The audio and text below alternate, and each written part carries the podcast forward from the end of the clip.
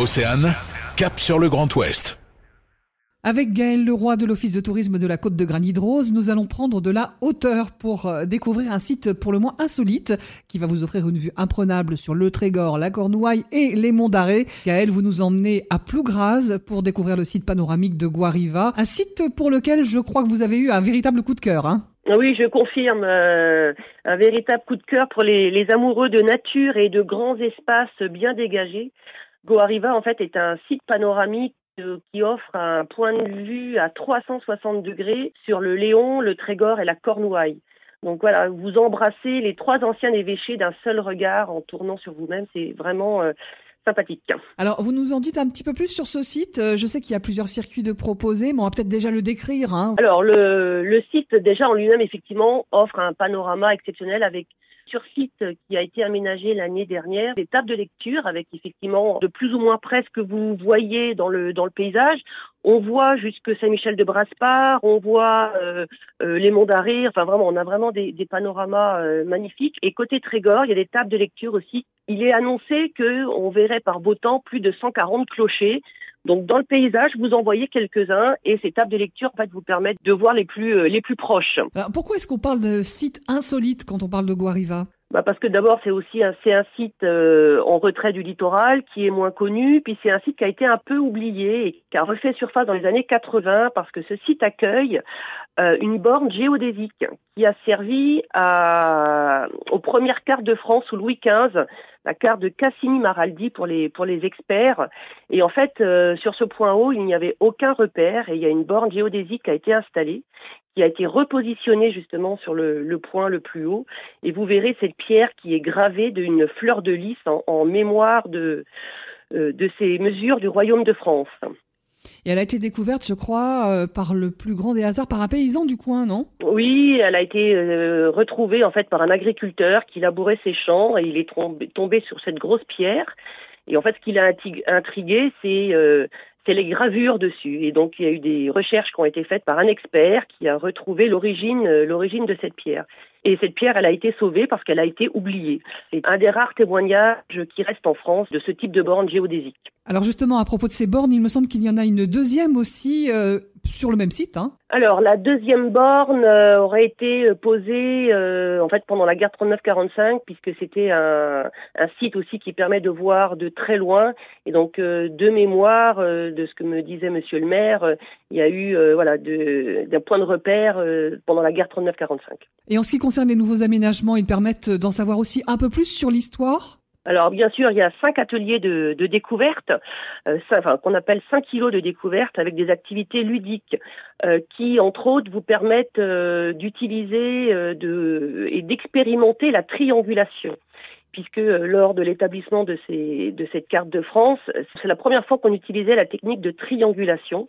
Et donc, il y a les enfants, parce que c'est vraiment aussi accessible pour les enfants. Alors, à partir du collège quand même. Hein, on commence euh, déjà à avoir maîtrisé quelques notions de base.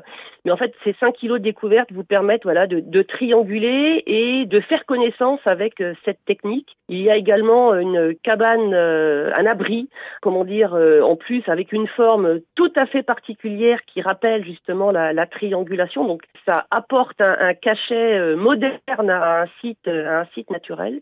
Et dans cet abri qui sert à contempler, vous pourrez aussi aussi y pratiquer un, jeu de société grandeur nature en famille où euh, en fait euh, vous pourrez aller trouver les, réponses dans ces 5 kilos de découverte autour du site.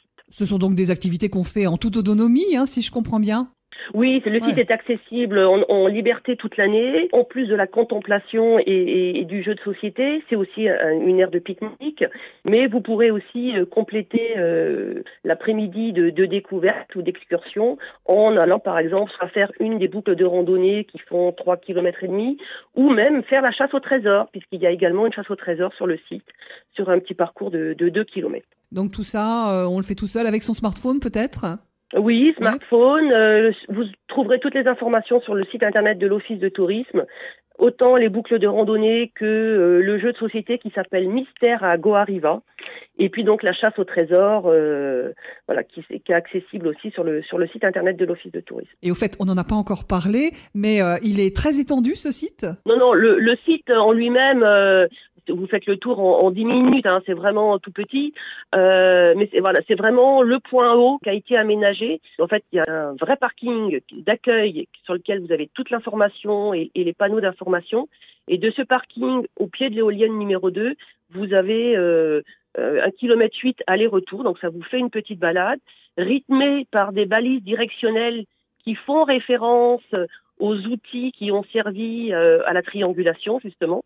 Donc là, vous avez ces points de repère qui, qui jalonnent la, la, balade. Et puis le site en lui-même, voilà, qui fait 200 ou 300 mètres carrés, pas beaucoup plus. Ah oui, en effet. Hein. Et vous avez des conseils à nous donner peut-être pour euh, profiter au mieux d'une balade sur le site de Guariva? Alors, euh, conseil pratique, préférez les jours où il fait beau, parce que c'est un panorama, c'est un point haut. Quand il y a du vent, ça souffle, ça mmh. décoiffe. Euh, moi, je pense que des temps, des temps d'orage avec des ciels contrastés, ça doit être de toute beauté. Et euh, les matins au lever du soleil ou les soirs au coucher du soleil, c'est merveilleux. En plus, le soleil est aligné sur la borne géodésique, c'est magnifique paysage qui, qui, marque, qui marque le souvenir. Et on peut d'ailleurs visionner une vidéo sur YouTube aussi qui permet de découvrir le site comme ça avec vous, puisque c'est vous qui proposez cette, cette découverte. Tout à fait. L'année dernière, donc, euh, l'Agnon Trégor Communauté a fait une petite vidéo de présentation.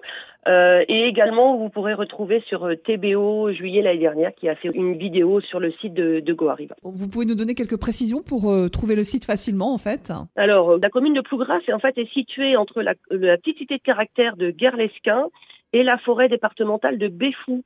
Euh, voilà, des sites qui sont sans doute un peu plus connus dans, dans l'imaginaire des gens. Voilà, comme ça, ça va aider tout le monde à mieux se repérer. Et eh bien maintenant, on n'a plus qu'à venir sur place pour découvrir ce superbe panorama à 360 degrés, avec une vue imprenable sur le Trégor, la Cornouaille et les monts d'Arrée.